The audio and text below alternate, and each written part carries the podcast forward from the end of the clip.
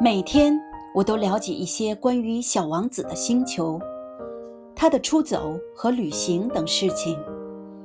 这些都是偶然从各种反应中慢慢得到的。就这样，第三天我就了解到关于猴面包树的悲剧。这一次又是因为羊的事情。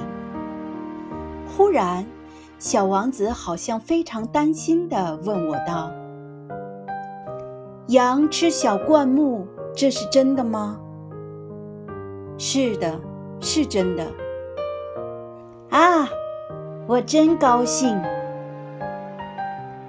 我不明白羊吃小灌木这件事为什么如此重要。可小王子又说道：“因此，他们也吃猴面包树喽。”我对小王子说：“猴面包树可不是小灌木，而是像教堂那么大的大树。即使是带回一群大象，也啃不完一棵猴面包树。”一群大象这种想法使小王子发笑。呵呵。那得把那些大象一只叠一只的垒起来。他很有见识地说：“猴面包树在长大之前，开始也是小小的。不错，可是为什么你想要叫你的小羊去吃小猴面包树呢？”他回答我道：“哎，这还用说？”似乎是不言而喻的，可是我自己要费很大的心劲儿才能弄懂这个问题。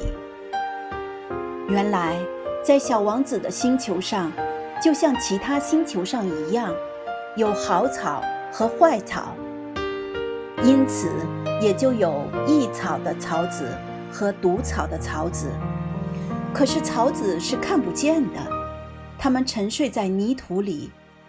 直到其中的一粒突然想要苏醒过来，于是它就伸展开身子，开始腼腆地朝着太阳长出一颗秀丽的、可爱的小嫩苗。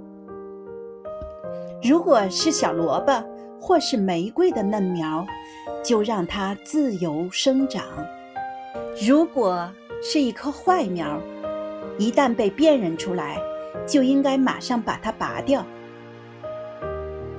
因为在小王子的星球上，有些非常可怕的种子，这就是猴面包树的种子。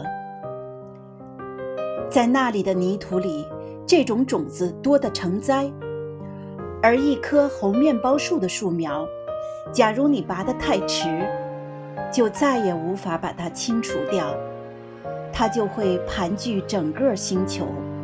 它的根能把星球钻透。如果是星球很小，而猴面包树很多，就会把整个星球搞得支离破碎。